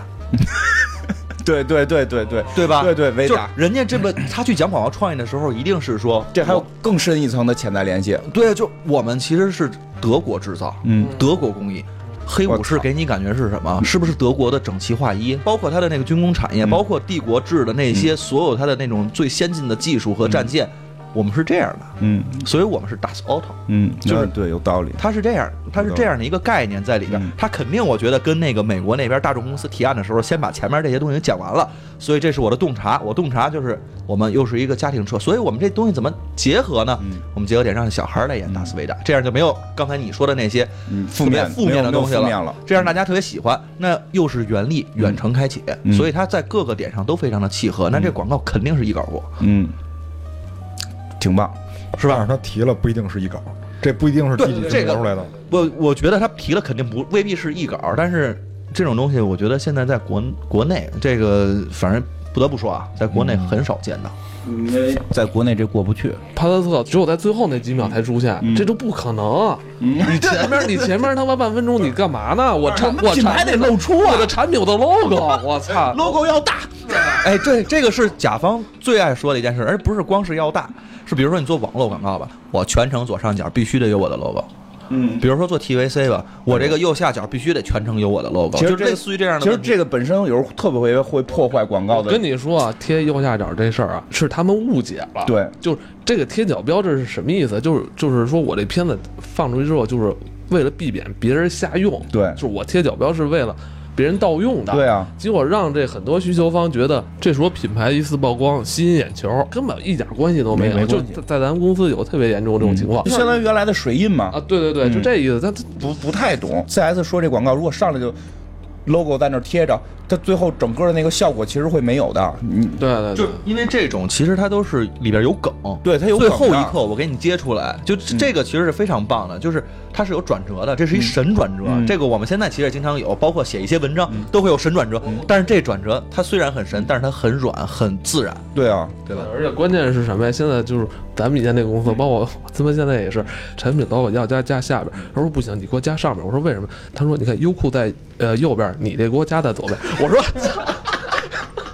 我说人家他妈那是以前就类似于台标什么 BTV、CCTV 才加上面，你他妈这都胡来，还有加让我 加中间儿，加中间儿，我说加中间儿整齐哦，，是就是加中间偏上部分，对对对，我操，都疯了，你知道吗？都疯了。肯定会转变成办公室话题。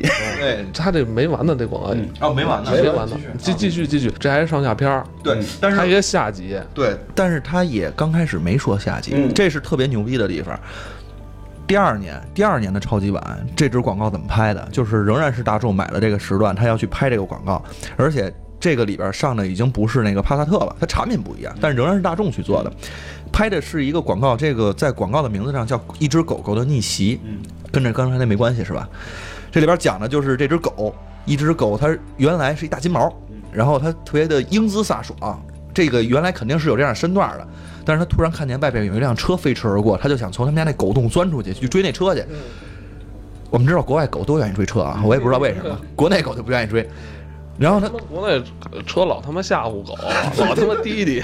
然后这狗呢钻的时候发生了一个问题，就是钻不出去，屁股卡那儿了。太胖了，太胖了，所以呢，他就开始在那儿抑郁了，现怀怀念说，我原来身形那么好，我这钻出去太轻松了，怎么现在变成这样了？而且这个片头刚开始没讲，就是狗是在沙发上躺着，在那待着的，一看就有点亚健康。后来这狗就决定了，说我得锻炼，怎么锻炼呢？就叼着那个叼着那个叫什么地毯，地毯上搁的是哑铃的那搁的是杠铃的那个铅块，搁的那个，然后在那拖，然后拿球在他们那个楼梯上走，就是上下楼捡球，包括还做了很多在那跑步机啊，就是类似于这样那些东西，还看视频，一边一边跑着一边看视频。这狗没过多长时间就特别帅了，又变成了原来的那个身姿，然后跳水池什么的，哎，特可帅了。这时候外边又跑过这辆车了，红色的车，然后这狗又去追去。这时候广告结束了，就是这个前半部分结束了，咱可以说，对，这这个狗圆梦了，对圆梦圆梦了。这个狗狗的逆袭，然后他打的是说新的甲壳虫回来了。对，而且关键是这甲壳虫连正面都没有，就是一侧面，就是一侧侧。大侧脸，而且是高速行进镜头。对对对，所以的话，但是他打的信息非常简单，就是告诉你甲壳虫是全新的，回来了，比以前的更好，就是 best than ever。他是这么打的一句 slogan。这句 slogan 首先跟这个广告里边你去听啊，这个狗狗其实也是从原来那样的身材到这样的，所以它也是有很多的联系。这但是这广告其实说前半部分完了，是因为它还没有完全结束，这是演了一半儿。人这车甲壳虫已经是历经多少代了？对我这个产品是有积淀的，我是有粉丝的，我是有忠诚度的。我只要把我这车拿出来说，我新款上了，大家来买吧。完了，很多人现在包括好多女孩儿，其实打小就说你这我这以后开什么车就想着哎，对，弄一老款大黄，就是老款大黄蜂就是甲壳虫嘛，这也是拿奖的广告。这个广告照这儿结束，我觉得你以为完了吗？你以为完了吗？没有，对，没有。然后这个画面一转，变成了两个长得特别奇怪的人在那个酒吧里边一边喝着酒，一边指着那广告说：“我觉得这狗比那年那小孩好玩。”对就是这样的语气啊。然后妖怪是一个妖怪的外形。我们这个时候其实还没看出来它它它到底是什么，但是镜头又往远一拉，其实发现这个酒吧里坐的全都是形形色色类似于这样的人，就能觉得说哦，这些学生好像是外星人。然后这个说话这人突然就捂住了自己的喉咙，呃就不行了。然后镜头再一反打，就只是又看到了一个黑武士的身影在伸着一只手，对，还是那个小孩儿，还是那个小孩儿。然后这小孩儿就走了，嗯然后这支广告在这儿才结束。所以我觉得这支广告之所以拿奖，有很大的原因，除了它前面那个非常简单的那个创意以外，虽然简单，但是表达的信息非常明确。还有就是它这两年之间用这样的一个音元素，把这个广告串成了一个连续的东西，让你也感觉说这小孩儿真的就就已经。他已经不是在这个地球上了，他已经去到宇宙，真的去成为达斯维达这个人了。而且最后，因为他结尾还是达斯维达，呃，达斯奥特，抱歉啊，达斯奥特，就是这大众的 slogan 嘛。所以的话，他还是这样用这样的一个联系把这个广告串了下来。我觉得创意上面既简单又明确，而且卖点、产品、品牌这些全都能满足我们想从一个广告中获取的信息，以及甲方想传递的信息。这个其实就是我想说的，它非常好的点。这个广告看似成本好像没那么高，没有那些什么特效啊，什么那些，连明星都没有，没有代言人，好像成本没那么高，但我觉得，我觉得成本很高，高高在脑力上。但是这个，但这部分往往是被咱们很多人忽略了。就是实际上真的是就是这是从业者的脑力的。我从甲方会知道一个信息，就是一般他们在买广告的时候是基本买的资源，然后说的是方案你们免费给做一下吧。都都不是方案，是创意，你们免费给做一下吧。只有 TVC 会付费。你像比如说网络广告，或者说你做个什么创意，包括你们可能真的是写个什么稿件，这些东西，他认他认为这这种创意性的东西是不要算钱的，这也让我很，因为我们内部也会有这种问题。我只是说什么，找个文案写一下，就我们内，你知道我们内部也会有这种问题，就是就是我我我干活，他们会记看你设计一张图用了多长时间，然后设计完这张图用多长时间，那你就马上就做下一张图，他不会认为你需要有找灵感、找资料，然后去体会产品、去体会感觉，然后再反复的修改这些颜色，反反复的去找创意，这些都不需要，你就是从打开 Photoshop。手开始摁，然后到做，然后这张图解锁多长时间？这是你的工作时间，其余时间全部属于你在闲闲玩。因为现在就是我们都知道资源分两种，一就是也不是说资源就是价值啊，价值一般分两种，一种叫人力价值，一种叫资源价值。就是现在你可以看全社会，包括就是全世界，这个都是扭曲的。就正常情况是人力价值大于资源价值的，但是你会发现现在完全扭曲。为什么？其实跟急功近利是有关系的。资源是可以给你带来短期获利的。那么比如说像 C 老师这种的，我我我做创业其实不能带来获利，但是我投出去了，投到这个渠道上是可以给我带来获利的。那么你的渠道是值钱的，你人不值钱，就这么简单。嗯，那么但是你从长远去看的话，包括品牌也好，就是你太急功近利的话，嗯，为什么中国企业平均寿命三年半，跟这个是有直接关系的，就是你太急功近利了。所以就是像刚才 C 老师说的那种，他们为什么再去做这种事儿？就哪怕为一款车型，就是某就是你两年是分别两款车型嘛，他能为某一款车型去做这样这样耗费脑力、这样耗费人力价值的这样一件事儿，其实就是他在慢慢去铺陈，他在去筛用户，就是你对我感兴趣的你会留下，你对我不感兴趣的你你就走。这个这个就是用户排查，其实相当于用户排查，我去过滤掉哪些对我没有用的，就是吸引哪些跟我价值观相同的。我们做广告的目的其实就是交换价值观，交换这种价值观，我的品牌价值观能不能跟你去重叠？尤其你看，我们分享了很多车企的广告，为什么为什么每年得奖的很多有可能是车企，对吧？你会发现历年获奖的车企永远是最多的，为什么？它客单价高，它必须要做溢价，它必须要做溢价，它不像快消品，它不像快消品。比比如说，我给你举个例子。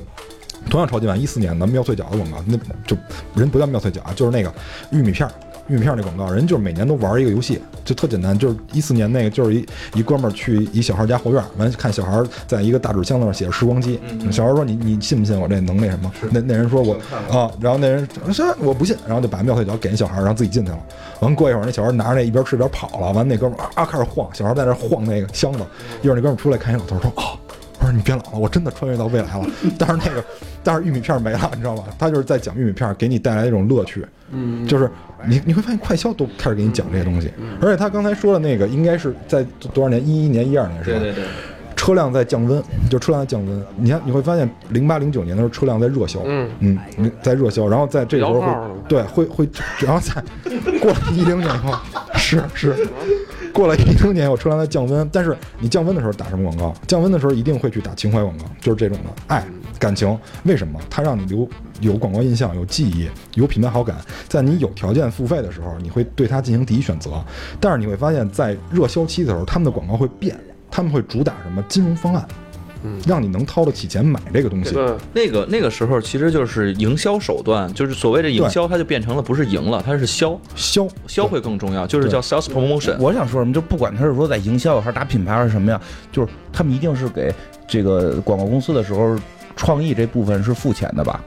那必须付钱。但是我觉得他们可能付的还挺不情愿的。不是，我说他们觉得这这个啊，我说国外就国外肯定付的是这样，就是。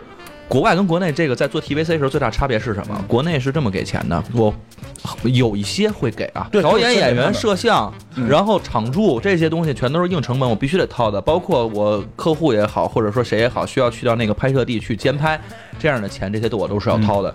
创意费很多情况是不给的，对啊，所以变成了一个什么呢？就变成了就是，呃，广告公司其实它中间它是没有一般的情况下啊，很多就是传，包括现在传统广告公司里边，它其实养的人是制片，嗯，它不养那个后边的这些执行团队，因为我都是我哎说这这个我是不是找那个张导啊，找李导啊？去拍这东西，找了那个导演之后，他后边还有一个拍摄团队和制作团队等等这样的一个系列，包括剪片子也是单独的，这些全是硬成本。但是广告创意这块他是不给钱，所以的话就逼着广告公司有的时候他要拿钱是从哪儿拿，这有点透露行业的潜规则了。我觉得 C 老师要你要不然加个变声器吧，嗨了，你你跟 艾老师今天都嗨了。但是我来说，因为我不是广告行业的人，其实就是核心团团就是国内对这种有想对他认为想东西不是。不是劳动，他认为想东西不是不是该给钱的，这个是想认为想东西就是你在想怎么来赚我的钱，呃，反正就这意思，他就是不想给不想给想事儿，不想给这个做创意给钱，这而且像我们甲方就是认为这个东西不是工作量，这个是最可怕的地方。就是对，而且他还会问你，呃，值多少钱？对呀、啊值多少对对对，你你想这值多少钱，然后让你恨不得让你算出 KPI 来，对对对对，然后但是说你投了这个渠道，人这渠道平均这个能带来多少用户是能算出来的。对吧？我投放了多少，平均用户是能算出来的。这平均一个用户多少钱，市场有价格，感觉这东西是能买卖的。你的脑子里的想的东西是不能买卖的，所以你那个东西你无法给我固定价值，那就是不值钱。对我这么跟你说，就是国外怎么去评估这个东西的价值，就是比较逗。我之前在一家那个外国公司工作过一段，是一家德国公司嗯，但是他们其实服务的客户也是跟那边国际市场部然后进行对嗯接，所以他们怎么去结算呢？他们是按照你每一个人在这个工作上面消耗的时间，我不管你干了什么，嗯你就最后把我这活干完了，你花了十天，比如说你跟我报你十天，嗯这十天你只要都干这个活儿就 OK。嗯你是花了八天去想，两天去做，嗯我也付你十天的钱。嗯你是花了一天去想，一天去做，嗯最后你跟我报十天，我也付你这十天的钱。对啊，因为我觉得值。对啊，就这这个这个我就我就我就喜你说这欢这样的不是你说这个，它建立在一个个人诚信的基础上，真的是爹，我他妈真是十天，我真干这个了，就像 你说那个，就看看苏维玛索广告，就给人弄一个，这可能就不太合适了。包括就我我媳妇儿他们不是也是德企嘛，他们公司没一是没有考勤，二是可以不来上班，嗯就是我在家办公，嗯因为他们都是接系统，嗯但是他们很少很少有人不去嗯公司上班，除非今天真是下大雪，他们就有的就不去了，嗯但是再说，可能我就该有问题了。然后回到广告，对还没把你拉下水啊。然后我这这两个案例就讲完了。嗯，那那那那那我继续吧，就说到这个超级碗了，我想延一个吧，这个我就快速过吧，因为咱们时间没事没事没事啊，没事儿，我就快速过吧，就延一个超级碗的啊，因为咱们应该。是吧？刚看完一个广告片导演拍的电影是吧？宫壳这个山德斯啊，然后刚才我讲的是这个电影片导演导的广告，然后现在讲个纯的吧，就是讲个纯的靠演员堆的，就是广告广告片，然后广告片导演拍的，就是一四年的那个捷豹 F Type，捷豹 F Type 就是他们这个主题叫什么？为什么反派都是英国人？看过吧？就是为什么反派都是英国人？是本金斯利，对，本金斯利，然后马克斯壮和这个抖森他们仨，对吧？因为他们仨就是。一上来就是蒙太奇，一上来就是蒙太奇，就是快速穿插那种，就是这个本金斯利在一个就是大楼里面就转过身来，就跟大 boss 似的，就提出这个问题：为什么反派都是英国人？完了，然后就然后你就看抖森在一个那直升机上出现，然后端着杯茶，说那个因为我们说话沉稳，然后说话的语语气够高贵，然后马克思壮转过身来上 F type，然后就开始往那个本金斯利那儿开车，就说那个因为因为我们就是有有韧性，说英国人有自己独特的魅力，然后他们就一直在聊人的事儿，但是你会发现最后全是车的性能，就全是车的本性，就是在其实他在讲什么，就是现在我们去做营销，没有必要去讲嗯没有必要去讲性能，因为性能可以同质化，但是品牌形象是不能同质化的。那么你要打就打你差异化的东西，比如说像像车这个，就是你刚才说，确实它的就是配置我可以在网上查到，但是它的配置是有迭代的，我变速箱对吧是有迭代的，马达这些都是有迭代的。其实我可以去讲我采用了什么新技术，但是为什么不讲？因为这些不值你的溢价。甲壳虫从一开始最早的时候，里奥贝纳给他做的广告就是那会儿就只有那个纸质海报嘛，就是像那个杂志或者报纸上那种，所有人都是满铺嘛。一定是满铺，因为广告业刚刚兴起，只有甲壳虫就这一页只占左下角或者右下一点儿，告诉你我小。它是反其道而行之，它会在纸媒上留下大量留白。就六十年代的车型嘛，它是甲壳虫，在六十年代广告它就那么做，它一直会玩这种新奇，所以你对它的概念就是好玩、新奇、有意思。它这么多年主线从来没变过，它只是在表现手法上变了，但主线一直没变，因为你变了你就不是甲壳虫。所以这就是我刚才说的，你你的你的产品就是性能啊、配件都可以被替代，只有精神是替代不了的。我突然想起那个 mini 的那个广告，就一帮老头儿嗯。开 mini。啊，对，Nice car 就一句广告词，Nice car 互相说 Nice car，Nice car 那个那个就是很，我觉得表现的年轻嘛，嗯虽然是用老头儿挺。适合你的，就老不正经那劲儿。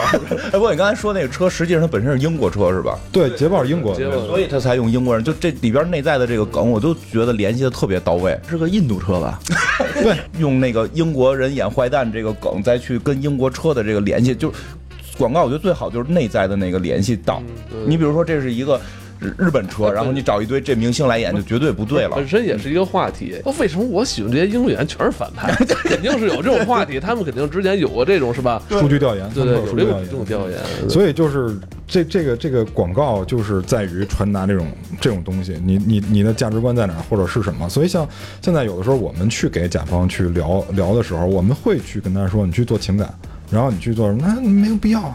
然后我们人家肯定觉得越便宜越好，你说这有什么意义？哦，对对，太太一样了，因为甲方会这么认为，就是只要东西便宜搁在这儿，因为他自己觉得自己东西就是好，我只要便宜了，一定会有人来买嘛，对不呃对？，不对，的确是这样。就是这样，但就三年死了嘛，就最后全都大家没没有利润。最后，其实你如果不做品牌溢价之后，会发生什么情况？比如说，我们拿可口可乐跟百事可乐今天摆在这块儿来做对比，如果他们俩都没有做任何品牌溢价的话，你今天卖三块，我卖两块九，我明天我卖两块八。两块七，两块一直在往下，我的产品的利润点会越来越低，最后造成的就是你刚才说的三点四。对啊，这个其实这是这样的例子啊，你就包括汽车那就更是了，你这卖四十九万八，我那个卖四十九万七，还是我卖五三十九万八，我是不是能在哪儿减点儿？给你给你消费者就是你这儿是不是偷偷梁偷梁换柱了？你还是说你这会儿该用钢板的没用？肯定对都是这样的会有这种东西。哎，不过你说这个，我就想起来，我就讲一个讲一特逗的事儿，我不知道真假。前两天看说一个小的游戏公司现在活得非常好，说就是他的那款游戏只有十二个人在线，但是每年流水四千多万，因为在迪拜投放。专门为迪拜做了个游游戏，在迪拜那个 有人玩，然后平均在线十二个人，是威尔养老虎吗？呃我觉得应该是噱头，应该是应该是噱头。不是他没说那游戏是什么，但是就是这意思，我觉得能理解。就是你一直往低价打，其实你只要面向，你就是要面向高端，可能有高端的消费能力。但是现在太多人愿意打那个人口红利的问题但。是这个我觉得跟互联网就是会有很大的关系，因为互联网其实把的这个地域性、时域性等等这种东西全都给打破了。嗯打破之后的话，大家其实在获得信息的这种价值上面就本身就很小了。你没发现咱们现在的这些电商，嗯，对人家人家不需要打广告，我这我每年就是一个日子，哎，我每年我有我的日子，你有你的日子，现在每个真的现在每个月都有日子，而且你的日子我也过，我的日子你也过，大家一起过。啊，咱今儿这节目应该收费吧？我说我们俩这这么多年从业经验全铺在这上了。那有没有这种小成本也是玩的特给劲的这种？呃，那我你你有的吗？你有吗？你有吗？咱们分享近期的一个就是影射了这个川普，便宜点的，给我们来就是便宜的，是便宜的这肯定便宜。川普盖墙的，嗯川普盖墙的，讲的是一个墨西哥母女，然后一上来就是就开始诸多的分镜去讲他俩生活多么困苦，多么困苦。嗯然后就是妈妈跟母亲这个为了生计奔波的这个状态就表露无遗，因为是墨西哥嘛，嗯在墨西哥，然后但是但是妈妈跟女儿交代说，我们有一个好的向往，就是我们去美国打工，然后前百分之九十全是在写这段路上多么艰辛。啊这有点讽刺，这个对，最后五秒钟到那儿发现有一面墙，发现有一面墙，就是墙已经盖起来了，就是川普上台以后拍的这个广告。然后，但是你你你会想，这个广告它一定不可能是负面的，负面结束这个品牌力会下降，嗯它一定是正面的。所以最后神转折，嗯，在某一个地方有一道门，啊这是木材广告。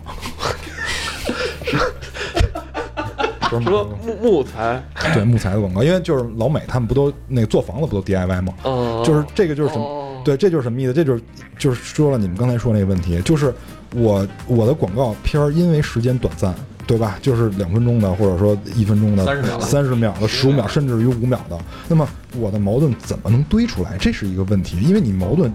就是推到矛盾那一瞬间，才是你品牌力提升的那一瞬间。哦那么你如果前面你露出太多你的东西，你后面一定就没有那个量了。哦就比对吧？就是我推到十次，你每次就飞一点血，但是我最后哐一下推你飞一百点血，我一定是要最后那一下。但是这个是国内企业主理解不了的，因为它前面矛盾太漏梗了，你前面矛盾漏梗漏太多了，对啊前面太多植入了。因为为什么？就是咱们看很多广告吧，嗯，他我他一上来他我我知道他是什么了，完就开始念广告词，这你漏梗了，这不行。给我给我给我念念一堆堆那旁白就开始嘚不嘚嘚不嘚，我就是赶紧换台了，然后就哎，我我我给你讲一个没成本，但是刚才刚才说那就是那成本是真是相对相对很低，没就没有明星，没有，没有明星，嗯是吧？就是我给你讲一个完全没成本的一个，不知道能不能说啊？他那也，你我觉得应该算广告啊，因为我做都是跟网站相关的，就是一个事件，就是一个色情网站。就国外色情业现在衰落衰落的比较快嘛，付费才能看嘛。然后他现在哪年我忘了，他出了一个活动，这个活动是可以免费看了，但是哎我好像知道这是。对，要要求你左右必须摁住四个键，就是在键盘最左侧跟最右侧，然后你等于是两只手必须要站住，然后人家都没有投放任何东西，人只是在网站上自己发布了这么一个免费的方式，然后就整个社交网络就传爆了，就抓住人性。有，这就是想法，我觉得这特别棒，这就是想法，抓住你真正人性核心的想法，这个很厉害。嗯，不一定，有时候不一定非是堆钱，但是我想想出这个事儿的人，反正是挺聪明的。挺聪明的啊，这这都是小成本，这小成本。所以就是就是艾文老师说的嘛，就是我们不要把成本想太狭隘了，它不一定是钱，对脑力成本是最重要的。对对，真是你你这两个哪个高了，这广告都可以好，对吧？你要么就场面特别特别好，我我看的人多也行；你要么就是你这想法特别好，我愿意传也行。因为这个，我再分享一个活动吧，就是咱们说一堆广告，这个活动最后会会也被拍成广告片了，就是那个阿联酋的一个事儿，阿联酋的那个呃迪拜，就是我我我不知道你们去过没有，反正我我去过。那个迪拜，在金街，金街是相当于那个院长说去香港的那个、香港香港的背面，就特别荒的那种，就是他，但是他那个金迪街拜有那么荒的地儿？有，他都不是说荒，他就是那个特别落魄，你一看就是贫民窟。因为荒地儿多的是，它都是沙漠，它那个是特别落魄，因为一看就是底层那种劳动人民住的地儿，就在哈利法塔没多远，那个金街背后就是那样，啊，特特别荒，然后有很多都是外地劳工，是巴基斯坦去的，哦，都是劳工。嗯，对，就是好多是巴基斯坦去的，完了，比如印度去的那些劳工，然后他们呃来这儿其实是为了挣一些钱，然后给家里，比如给孩子上学什么这那的，然后他们就会省吃俭用，就日子过得很艰辛，最后连电话都不舍得打，因为电话很贵，打电话回去很贵。可口可乐来了，可口可乐做的是什么？头一天在哦你现在说是广告是吧？是就是这是一个活动，哦但是活动是一个活落落地活动。对，但是这个活动被拍成了广告片儿。哦啊，因为你活动只能感染当地那帮人，嗯但是我把这个活动二次加工，嗯，播播成 TVC，我就可以去吸引全世界的人，吧对对对对？所以它这等于一举两得。那么这个活动是这样的，在当地戳电话亭，但是包装是可口可乐那个红色的那个传统传统颜色啊，上面有可口可乐的标，但是里边电话亭。那么大家通过什么来打电话？瓶盖儿，就是我的瓶盖儿，非常公益。非常公益，但是非常传递爱，因为他会把那些人打电话，然后跟子女交流的那些东西都记录下来，就是你会看到他们真的在流泪，就是我没他没怎么着拿瓶盖儿当做瓶盖儿，他们不，咱不是投币吗？他投瓶盖儿，可乐每年其实类似于这样的，就是活动做的还挺多。之前就是你不是还讲过那个，是呃，咱们讲过那个就是叫什么来着？神奇博士里边是叫神奇博士吧？奇异博士，奇异博士里边不是当时他有一个那户外广告，是说你从这边能开传送门，然后看到那边吗？当时他们其实也是开了一个，让你能去了解第三世界国家的人的生活是什么样的，所以当时也是用可口可乐。的那个一个大屏幕，然后去开启了一个能实时连线到那个，比如巴基斯坦，我记得是巴基斯坦，好像也是，然后能连接到那边，然后跟那个当地的人，然后进行沟通和交流的那么一个平台。其实它就是说，快乐是需要分享的。你在一线的这个城市也好，或者在这种一线的水平的国家，你的生活是这样的，是不是能把你的快乐分享给那边？那那边的人他也会得到相应的可口可乐作为奖励，就是他也会参加这个活动，是因为有可口可乐可以喝嘛。所以的话，他就会做很多很多这样的。每年其实像他这种东西做的真的非常多，包括就就还有很多了。这个其实现在说不出来。不是，我觉得啊，就是，嗯，咱咱们现在分享的都是一些大品牌，一个都是有几十年、上百年这种经历的大品牌。那有没有这种年轻的，就是给给咱们一些国内的年轻公司是吧？一些好的建议是吧？给一些就是这三五年，就这三五年还没有倒下，还在坚持的这些公司，他们有没有什么好的建议，可以做一些这种让品牌更加强壮的这种广告？听我们节目的人里边有这个企业主啊，然后比较年轻的企业主，呃，我我我建议你们先别做广告，我不建议你们哦先做做广告对我先不建议你们做，就是我觉得最好先以地缘式的东西做起，因为现在有很多企业吧，很明显，因为现在应该是那会儿创业潮开始的一些企业开始倒闭了，就是逐渐开始倒闭了。就是为什么？因为就是你你想一一口把一盘肉都吃了，这个是很难实现的。嗯因为你想靠资本去把公司品牌力做起来也很不现实。哦你砸的，就是因为你心态的变化会导致你的广告能显示出来，你是在急功近利。哦，呃，我还是建议先从地缘式做起，因为我们做市场聚焦的时候，第一个想到的一定是先渗透某一个市场。你渗透完了以后，你再去吃别的市场，千万不要去认为你你你的资产可以成几何倍数增长，完了靠投资就能玩多大，最后是纸上富贵，就是手指的指，纸上富贵。就是这么说吧，就是总结一下，其实一直再好的广告，如果给到一个坏的产品的话，只会加速这个产品的死亡。中小企业不适合做广告，这是真的因为广告现在很就说白了很贵，你不要拿这个钱去做广告，拿这个钱好好把产品做好了。但是如果如果就这么说，呃，你想往长远了做，而不是三五年的话，嗯，那就是踏踏实实做产品，就是一个这这是一条唯一的路。我觉得是先有产品，就是这个产品你变成了说你在产品体验上或者在产品你至少没有弊端的时候，也许你有竞争市场，你是需要扩张市场的时候，这个时候才有广告的必要。对，到那会儿再说不。不然你就是刚进入市场就需要广告的话，那其实你可能你都没选择你你你跟谁说话呢？嗯，你在哪儿说你也没想明没想明白这些问题的时候，你就把话给说出去了。国内这么多中小企业，包括一些大企业嗯也，你看品牌时间都不长，嗯都很短，嗯，但是人也有这个广告需求啊。为了拉投资啊，很很简单，为了拉投资。广告现在就是说中小企业打广告的核心原因是为了拉投资，如果所以他们就是为了眼前利益，就是为了马上的利益。像你说的，真有那，因为我也见过，就有那种就是我有理想，我有抱负，我就是要往长远了做，我要我要体会有社会价值这种，真的就跟蛋挞的建议一样，就是现在先别着急打广告，先踏别着急，先踏踏实实把这东西做好。你你想象一件事儿啊，我们现在看这么多车，包括开始说的 Nike。Nike 早期做广告吗？Nike 的那个 logo 三十五美元买的，现像现在某些企业动辄几千万、几几几个亿去去买这个一个 logo 嘛。但是你就说 Nike 广告最早就是找这大学生三十五美元画了个勾就结束了，是大学生估计是从考卷上摘下来的吧？对，可能那天他答对了，他高兴，他给他画了个勾。他他他后来演变啊，确实又加了文字啊什么的，但是他始终没有改变那个形象，就是他最开始的那个设计并不是很值钱，但是他为什么这个勾成了最有价值的？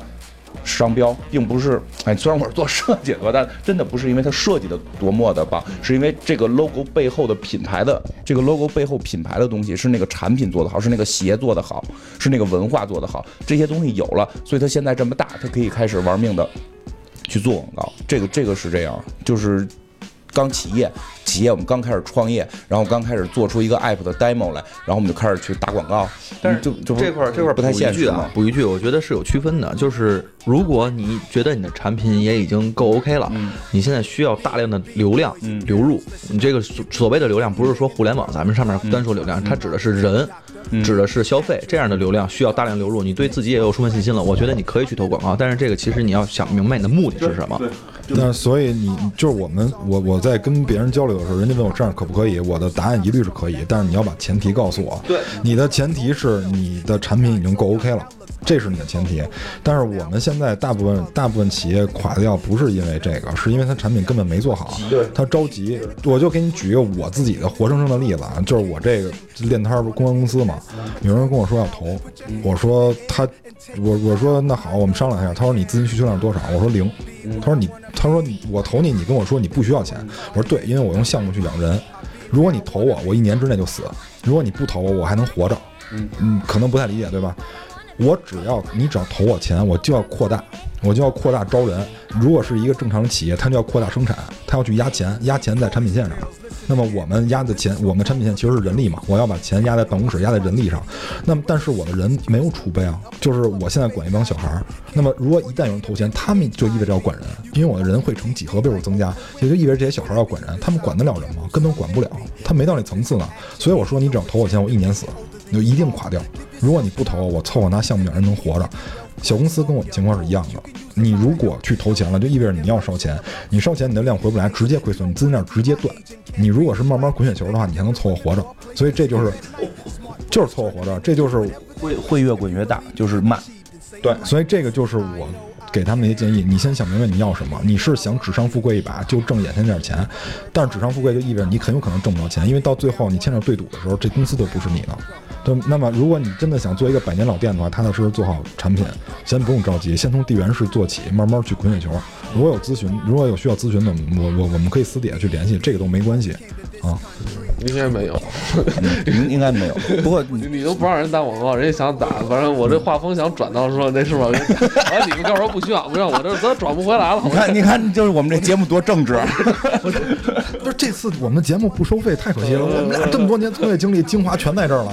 CIS 还是准备了好多案例，但是录音机没电了，录音机没电，录音笔没电了，完了。来不及聊了，行吧？嗯那咱这期先聊到这儿。好。拜拜。 was the place that Alexander the Great went. He wasn't shocked that the mountains were black faces. Shot up their nose to impose what basically still goes on today, you see. If the truth is told, the youth can grow. They'll learn to survive until they gain control. Nobody says you have to be gangsters, hoes. Read more, learn more, change the globe. Ghetto children, do your thing. Hold your head up, little man, you're a king. Young princess, when you get your wedding ring, your man is saying, She's my queen. I know I can I know I can be what I wanna be. be what I wanna be. If I work hard at it, If I work hard at it, I'll be where I wanna be.